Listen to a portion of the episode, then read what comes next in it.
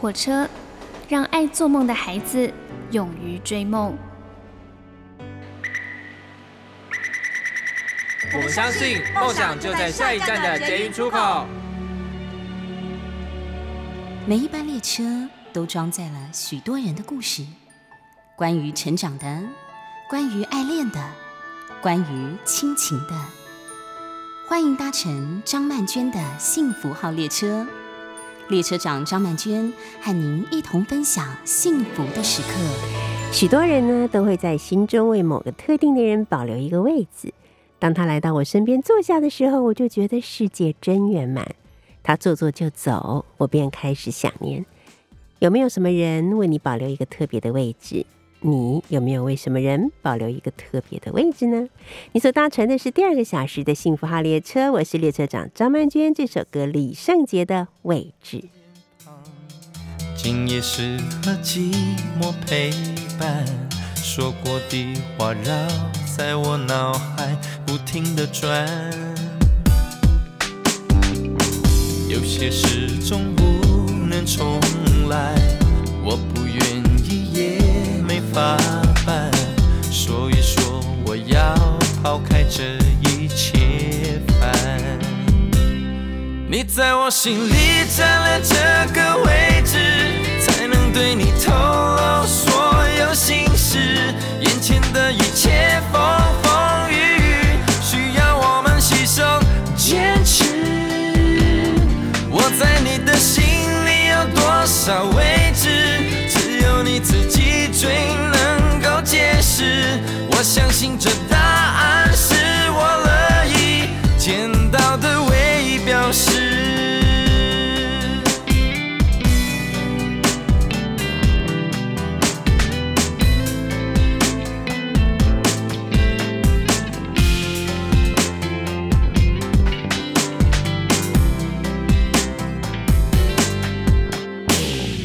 月色映在我的脸庞，今夜适合寂寞陪伴。说过的话绕在我脑海不停的转。有些事总不能重来，我不愿意也没法办。所以说，我要抛开这你在我心里占了这个位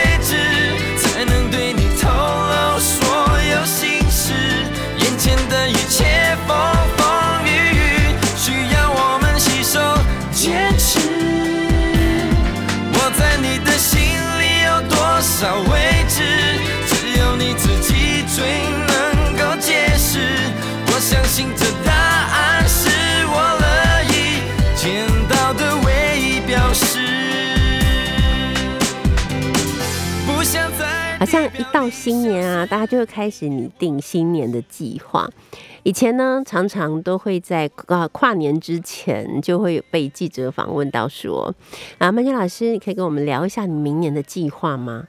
那我每次都要绞尽脑汁的去想，说我到底要有什么计划？因为你不只是要讲出计划，你还要去解释你为什么。会有这样的计划，然后接下来还要去预想我要怎么样完成这个计划，以及完成这个计划之后我将会有什么不同。可是说实话，我从来就不是一个我一定要去规划什么什么事情的人，因为我的人生很多时候叫做水到渠成，千万不要以为我是坐享其成，坐享其成跟水到渠成是不一样的。来来来，曼娟老师说成语。水到渠成的意思就是那个水还是要流动啊，它还是要默默的日积夜的流流流流流，最后才能够渠成嘛。坐享其成就是坐在那儿什么事都不用做，自然而然就会好运掉进你的怀里。我是不太相信会有这样的事，而且如果有好运掉进我的怀里，我会把它丢掉，我会觉得这一定是假的，或者是觉得我一定在做梦吧之类的。是有必要这么悲观吗？对我就这么悲观，我就觉得人就是必须要付出努力，然后才应该也才可以有所获得哈。好，所以呢，我就是平常都很努力，但是我不会去想说我这么努力是为了要达到什么目标。那有很多事情其实都是出乎意料之外的，比方说当年写作的时候，我就是真的很认真闷着头写。但是难道你可以去预料说我一定能写出一本畅销书吗？当然不可能啊！你就非常认真的去写就好了，其他的事情就交给命运。如果命运到了，它自然就会发生；如果没有到，你就继续努力就好了。好，那像我当年创立小学堂也是一样，我也没有觉得说我一定要创立一个小学堂，要带着小朋友去阅读经典，然后要提升他们的创作力，什么这些都没有去想。哎，只是时候到了，自然而然。因为朋友们都说啊，小朋友现在很痛恨李白、杜甫，说什么李白、杜甫怎么可以痛恨呢？啊，或者是说哦，他们真的都不会写作文，连分段也不会，标点符号也不会用，我就觉得这样怎么可以呢？就是基于一种这样怎么可以呢？一定得做点什么吧，然后就做了小学堂，然后一下就做到现在，算算时间呢，已经十六七年了。有时候自己也觉得很奇妙，怎么会坚持这么久啊？当初并没有预想说我要做几年就要什么见好就收，或者就要怎样也没有，但是时间就这样子过去了。好，那么一到了新年呢，可能很多人都会想，那我到底要拟定什么新年计划？我的意思并不是说拟定新年计划不好，当然很好，但是除了拟定新年计划之外，在身心的准备方面也都是应该要做的。比方说，就有心理师指出呢，要怎么样才能够让自己真的一步一步的做到自己期望做到的事？第一，就是为改变做好心理的准备。改变习惯可不是一件容易的事情，所以在一头栽进自己所希望的新年新目标之前呢，最重要的就是要先退后一步，为即将到来的改变呢做好准备。第二。就是要设定一个激励自己的目标，好，要确保你的目标对于自己是很重要的，对自己呢是有价值或者是注意的，好，那这是最重要的事情。你会为了向往而努力，达到目标之后呢，也能够获得好处，这不是很好吗？第三，就是将目标限制在可以控制的范围之内。有些人设立的目标呢，真的太广大了，大到根本自己就没办法做到。所以专家就说了，有许多的决心是好事，但是决心不代表你的目标哦。帮助自己判断什么是最重要的，什么是次要的，什么是一定要做好的。如此一来呢，目标就会更加的清晰而明朗了。第四，就是与他人分享你的决心。好，有时候呢，设定自我未来目标的时候，真的是令人不好意思。偶尔呢，也有点私密嘛。但是专家发现啊，比起一个人默默的努力，如果能够跟自己信任的朋友和家人分享的话，你会不容易忘记这个计划，也会有人呢。定时的提醒和提利你，其实这个一点都不难啊。比方说，在自己的脸书或者 IG 上面分享一下，新的一年我的目标是什么什么什么哈，每天走万步等等之类的，然后有走到的时候就把它贴上去。一定会有人给你拍拍手，说：“哇，你好棒哦！我真的只是这么想，但是我都做不到。”你就觉得超有成就感的。偶尔没有贴，可能就会有你的亲朋好友问说：“怎么样？最近是不是偷懒啊？快来加入我的慵懒一族，什么事都不要做。”你就觉得不行，我不能跟他一样堕落，然后就努力去走路。对，所以其实我觉得现在我们这个社群媒体这么发达，那也是有好处的啊。这个好处是什么呢？这个好处就是可以让我们更有效率的在别人的督促之下，做到自己可能没有办法那么坚持的事情。哈，所以这个就是我觉得这是现在这个网络时代的一个好处了。再来呢，第五就是定期回顾自己的目标。哈，在很多时刻设定目标计划。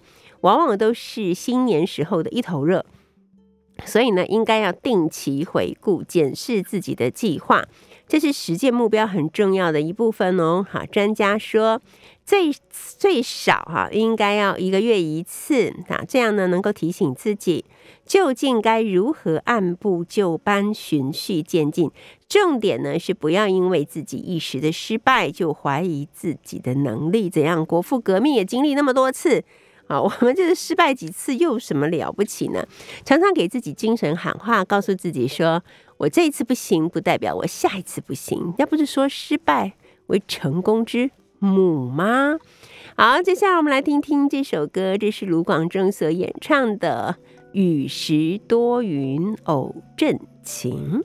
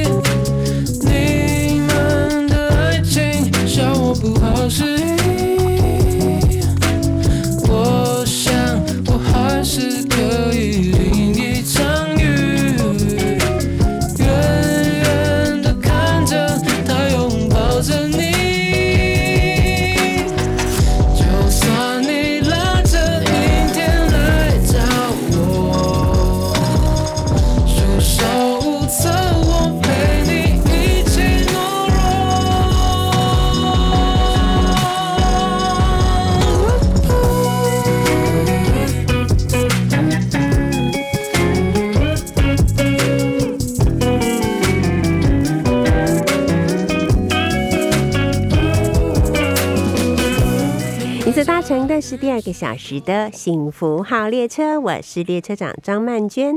今天呢，我们邀请到的是《旅读》杂志的主编张慧轩。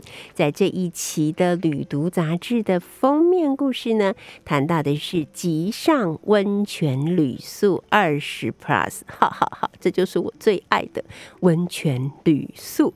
好，今天呢，我们就请慧轩来跟我们聊一聊，到底。我们所知道的温泉，还有哪一些我们不知道的美丽？慧萱你好，嗯，老师好，我是慧萱。是今天呢，我们要来谈到的就是关于泡汤这件事情啊。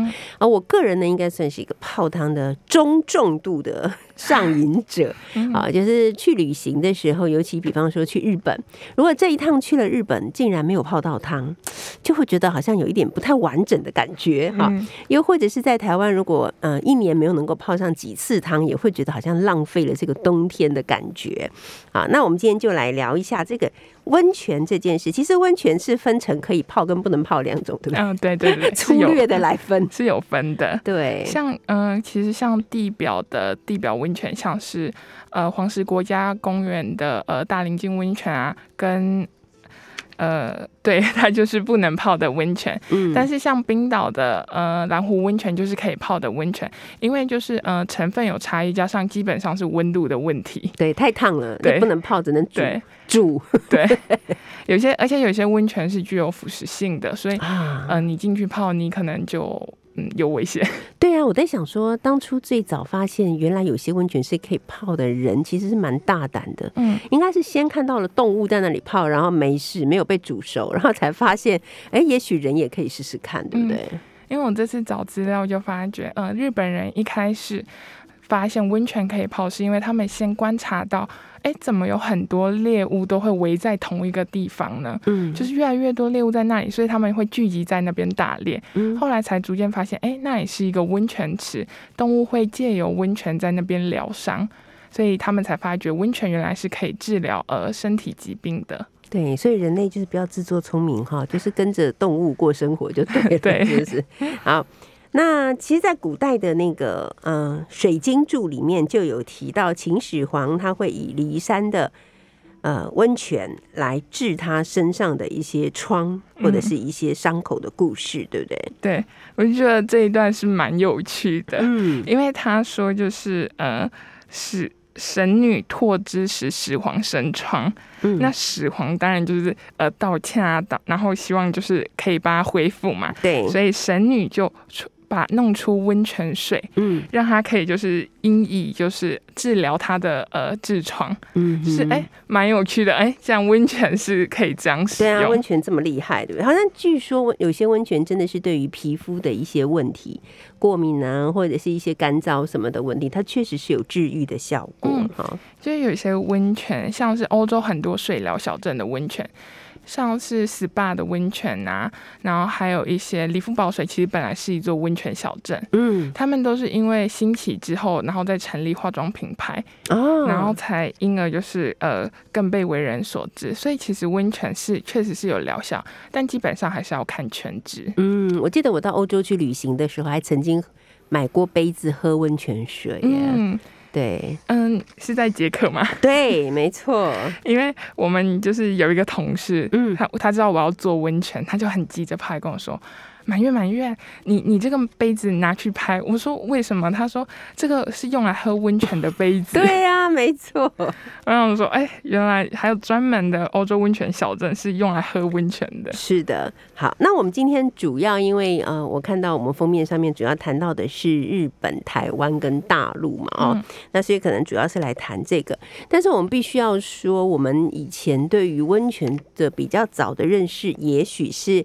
出自于《长恨歌》那一首诗，里面提到，呃，杨贵妃她在最承恩的时候、最受宠的时候，皇帝赐给她的其实就是赐浴华清池，然后在华清池的这个温泉这边让她沐浴啊。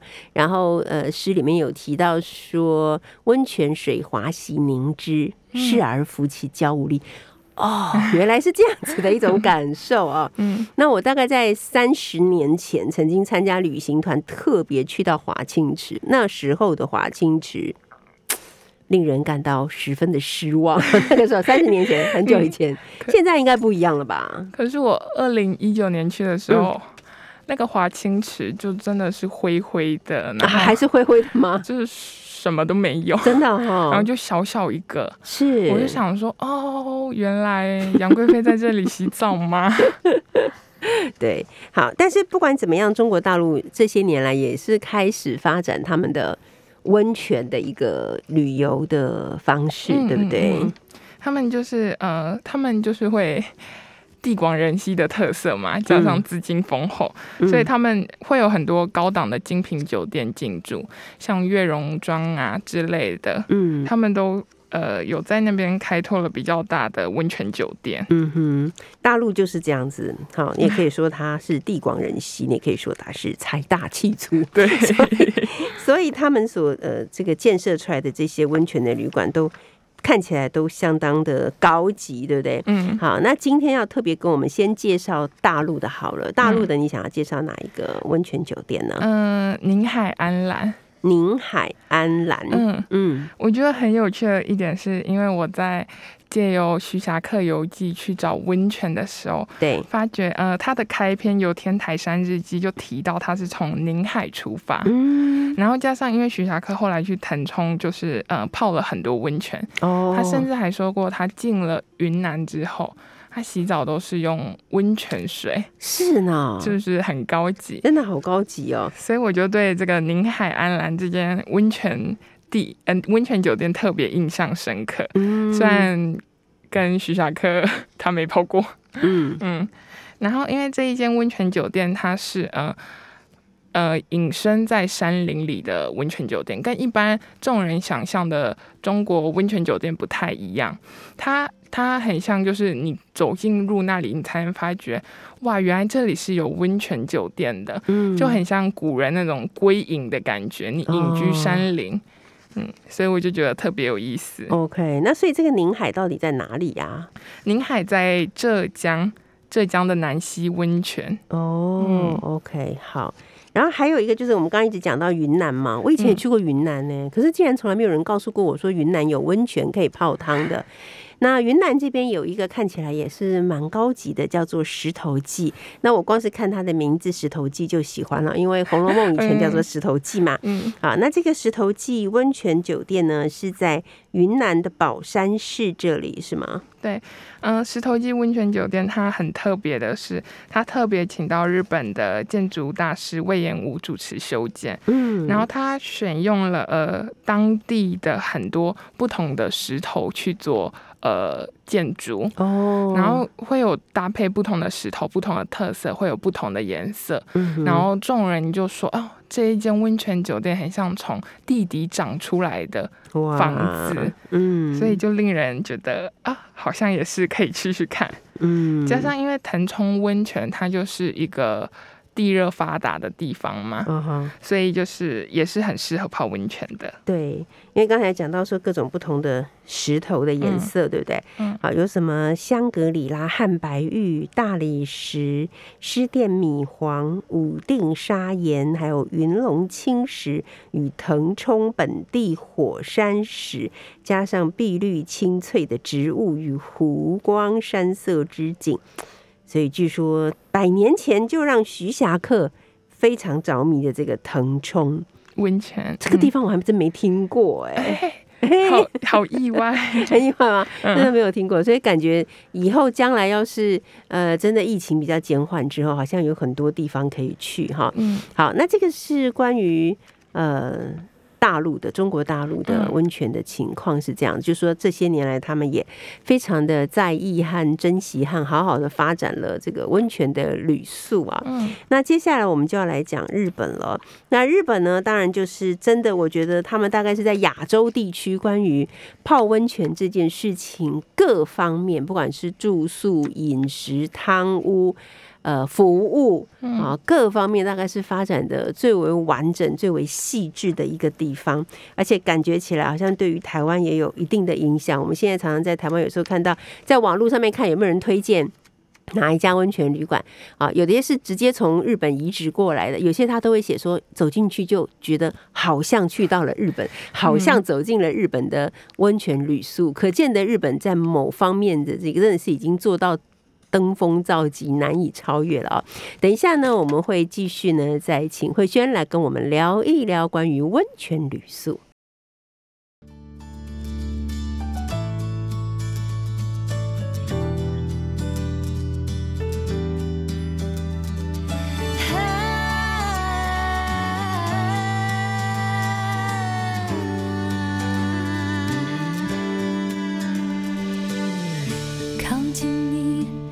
觉得安心，因为你那双爱笑眼睛，你笑我猫一样好奇，聪明里偏又透着傻气。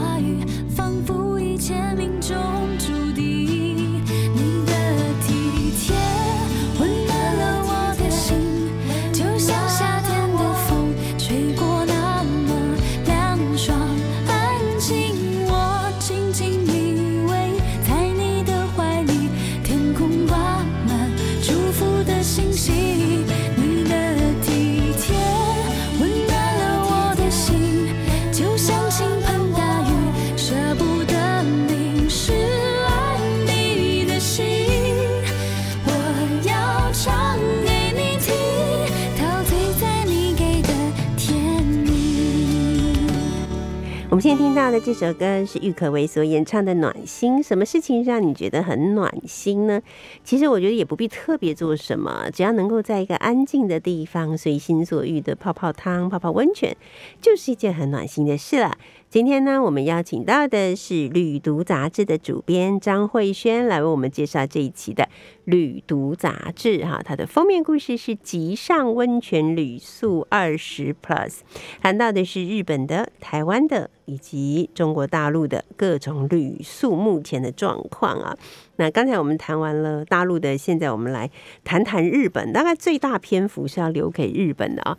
那我们先来讲一讲，在这个呃杂志里面有提到一位建筑师叫做黄宏辉，据说他就是曾经去过呃日本泡汤泡了五十几次，是不是？对，因为他说他一生最想做的建筑之一就是温泉旅馆，所以他为了考察怎么做出最棒的温泉旅宿，所以他去了日本五十多次。嗯。我觉得他总结出了一个很有意思的观点，他觉得日本的温泉是文化，嗯。然后呃，中国大陆跟台湾的温泉则是比较偏重于欢乐，嗯哼，因为文化的呃，日本很重视呃吃食的，然后还有建筑的铺陈，然后还有庭园景致的设计，嗯对，跟呃女将怎么去带人啊，去接客，所以这一些才是他们传承百年的主要原因。嗯那呃，相较于中国的话，因为他们、呃、花了很多钱嘛，然后地大物博，所以就会呃，真的是比较偏向欢乐为主。但近年台湾也是，就是为了学习日本文化，呃，日本温泉文化，所以就是也导入了很多类似的呃独特的呃生活仪式之类的。嗯哼，然后，所以让台湾的温泉文化也慢慢走出自己的路。嗯，已经不再只是欢乐而已，是不是？对，对我去日本的时候，去住那个以前我去过有马温泉嘛，嗯印象非常深刻，就是我们快要到那个温泉的旅馆的门口，那种日式温泉，所以立刻就会有女将踩着她的小碎步出来迎接我们，然后就呃要一定要接上接到我们手中的箱子。可是呢，其实她长得很瘦小，啊，我本人如此高大威猛，可是却要交给她，就觉得很不对，我自己来就好了。我们两个会在门口，因为那个行李应该交给谁 争执很久，最后我觉得他实在太为难了，我只好交给他。拿着那个行李很重的行李哦，健步健步如飞的在我前方引路，我真的看了觉得非常的佩服。嗯，而且你不给他，他还会反而觉得自己好像做的不好，对对对对是不是让他让让你不满意了？呃是啊，嗯是啊，所以就是你真的是为什么讲文化，就是你要去了解嗯他们的一个文化到底是怎么样形成的，对不嗯对？好，那接下来呢，我们就来聊一聊这个温泉大国，也就是日本如何泡汤可以泡出新意哦。那杂志里面有谈到，其实中呃那个日本有很多很多的温泉嘛，但是有三个所谓的千年三古汤，嗯，就是有三个古老的温泉。这三个古老的温泉呢，就是道后温泉、有马温泉跟白冰温泉。觉得很开心，因为我去过道后跟有马，嗯，哎，只剩下一个，呃，搜集三个呃 对对对千年，要收集一下。对，然后这个温泉其实它呃。就是跟历史、跟皇家，甚至于跟很多文学的名人、艺术家都很有关联，对不嗯对？一开始我查到资料，其实呃，道后温泉最早在五世纪就在日本的正史古世纪中就被提及了。嗯，它那个时候是被当成流放地，呃，出现在呃正史上。我觉得我觉得很意外，哎、温泉在我们现在看来，温泉是疗养身心的地方，对，在那个时候竟然是被流放之地，嗯，好像有点过太好了。流放的太好。对，可能那时候因为它是一个比较荒僻的地方吧，对，是比较荒僻，但也因此就是呃，温泉后来在往后之中也成为呃贵族们常去的地方啊，嗯。然后也很多呃日本呃小普罗呃普罗大众吧、嗯开始煮汤食，然后去泡汤。嗯嗯，对。那我们现在就赶快来介绍一下，有几间很有名的呃温泉旅宿哈。有一个呢是在冰库的城崎温泉，这一家叫做西村屋。嗯，嗯这一间西村屋是我个人超级想去的地方。啊，为什么呢？嗯，因为首先就是陈崎温泉，它虽然不是三股汤之一，但是它也有一千四百多年的历史。哇，嗯就是有很深的呃温泉底蕴，嗯然后西村屋也在城崎温泉坐落超过一百五十年了，也是一是间传承很久的温泉旅宿。嗯那我很喜欢它的点是，虽然它很古老，但是它呃很有新意。怎么说呢？就是呃当地的温泉特色就是文人温泉，所以西村屋会特特别跟当地的艺术团队合作，然后去制作出可以泡汤看的书，嗯然后或是很小，你可以随身就放在浴衣里面的，嗯你想看就可以坐下来拿出来看。这个现在看书读书已经变成一件超级浪漫的事情对？嗯所以在在这个温泉，呃，在西村屋这里，你就感觉自己好像增添了很多就是文学的情怀。嗯，没错。哎，它的浴场也非常美哦。嗯，它的浴场也很有特色。嗯，好，接下来我们再来讲另外一个看起来是不太一样，跟西村屋不太一样的。这感觉整个是很宽阔的感觉，嗯是一个叫做三重的地方，这是新汤之口温泉熊野俱乐部。嗯嗯，熊野这个地名，大家通常会听过的话，应该就是因为熊野古道嘛。啊，对，嗯然后以前的人为了去朝拜熊野古道，要去朝拜那个三三大就是社之前朝，圣之路嘛。对嗯都会先去泡温泉，哦，因为要涤净你的身心灵，嗯。你才能去见神明嘛。对，所以在这里，其实泡汤文化也很悠久。嗯，但熊野俱乐部它不是一间开了很久的温泉旅宿，它只开业，它二零零九年才开业，但它在二零一九年的时候就已经获选米其林的四星评价，哇，好厉害！所以我嗯就觉得，哎，短短的十年就可以做出新意跟特色，也，是很值得去探访的。好，因为它是也是在山林之中的，对不对，对它也是，嗯、它完全是在山林之中。我还无聊的时候特地用，因为我没去过嘛，嗯我用 Google Map 去看那个地景。嗯，哇，那个山林深到我迷路哎、啊，真的 我在 Google Map 上迷路。迷路了，对还好不是真正去到了那边。对，嗯，所以就是我找了一阵子，然后后来哎，终于找到它大门，真的是。真的是要你隐居在那边，然后好好就是沉浸心灵修养之后再去爬熊有一古道的意思。嗯，了解。然后它的餐食看起来非常的丰盛，嗯，因为其实呃，日本就是一向很很重视泡温泉之后的核实嘛。嗯，然后三重县因为是曾经向日本的朝廷上供过玉石，所以这里的美食也相当有名。那在熊野俱乐部，你也可以知道最传统的曾经上供给呃皇室的玉石。嗯，对，我看到有那个一整只的螃蟹啦、龙虾啦，哦，嗯真的是垂涎欲滴的感觉。而且嗯我觉得，因为这里很偏僻嘛，新冠肺炎后如果不想去人很多的地方，可以去这里隐居。对，但是你这必须要订得到才行。我现在都觉得，等到真的开放的那一天，恐怕一年以内都抢不到机票跟住宿吧。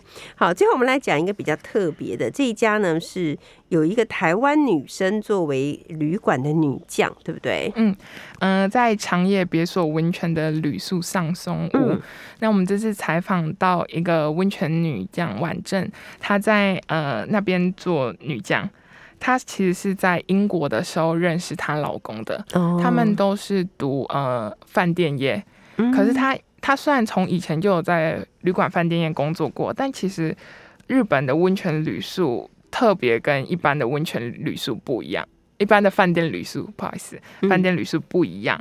然后他就觉得自己是被骗过去的，没有心理准备。然后进去之后开始就是没日没夜的工作，嗯。嗯，但是在那边也发生很多有意思的故事，嗯哼，嗯，对，所以如果大家想要去看看，嗯，从台湾去到的这一位叫做婉正的旅馆女将的话呢，也许可以把这个叫做上松屋的嗯温泉旅宿列入你未来的目标。好，我们现在来听听这首歌，这是郑秀文所演唱的《念念不忘》。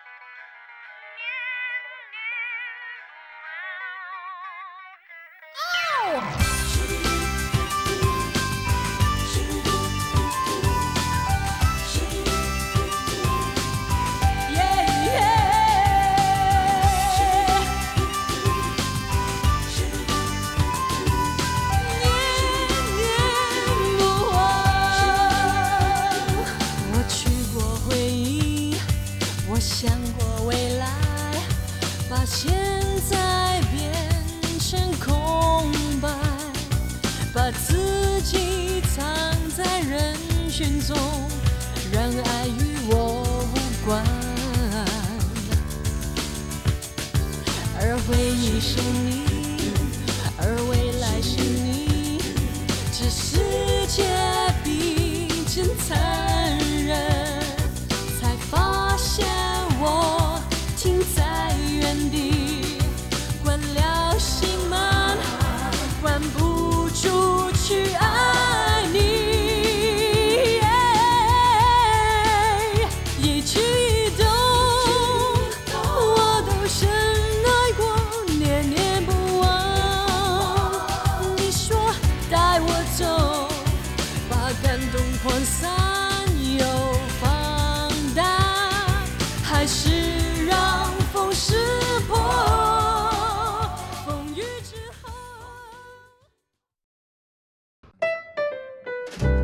你所搭乘的是第二个小时的幸福号列车，我是列车长张曼娟。我们今天邀请到的是《旅读》杂志的主编张慧轩，在我们这一期的《旅读》杂志封面故事谈到的是极上温泉旅宿二十 Plus，包括了有日本的、台湾的以及大陆的。那现在我们要来聊一聊，就是台湾，台湾的温泉史也是蛮特别的，因为其实台湾的地貌或者是状况跟日本有点像，比方说地震多，比方说其实也是有火山。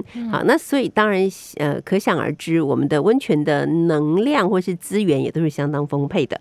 可是，在更更早以前，大家其实不太敢碰温泉，会觉得温泉好像是一个对人体有害的东西，甚至把它称为毒汤，对不对？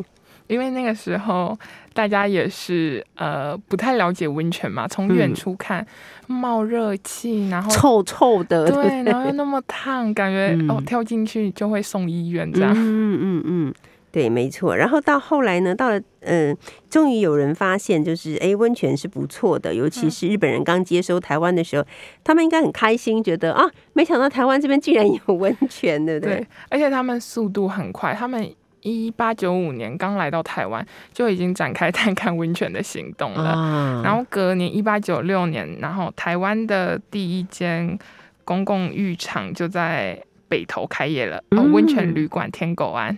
是好，从此呢，台湾的温泉风潮就展开了嘛，哦，然后呃，在日本统治期间，全台有十五间公营的公共浴场都陆续开业了。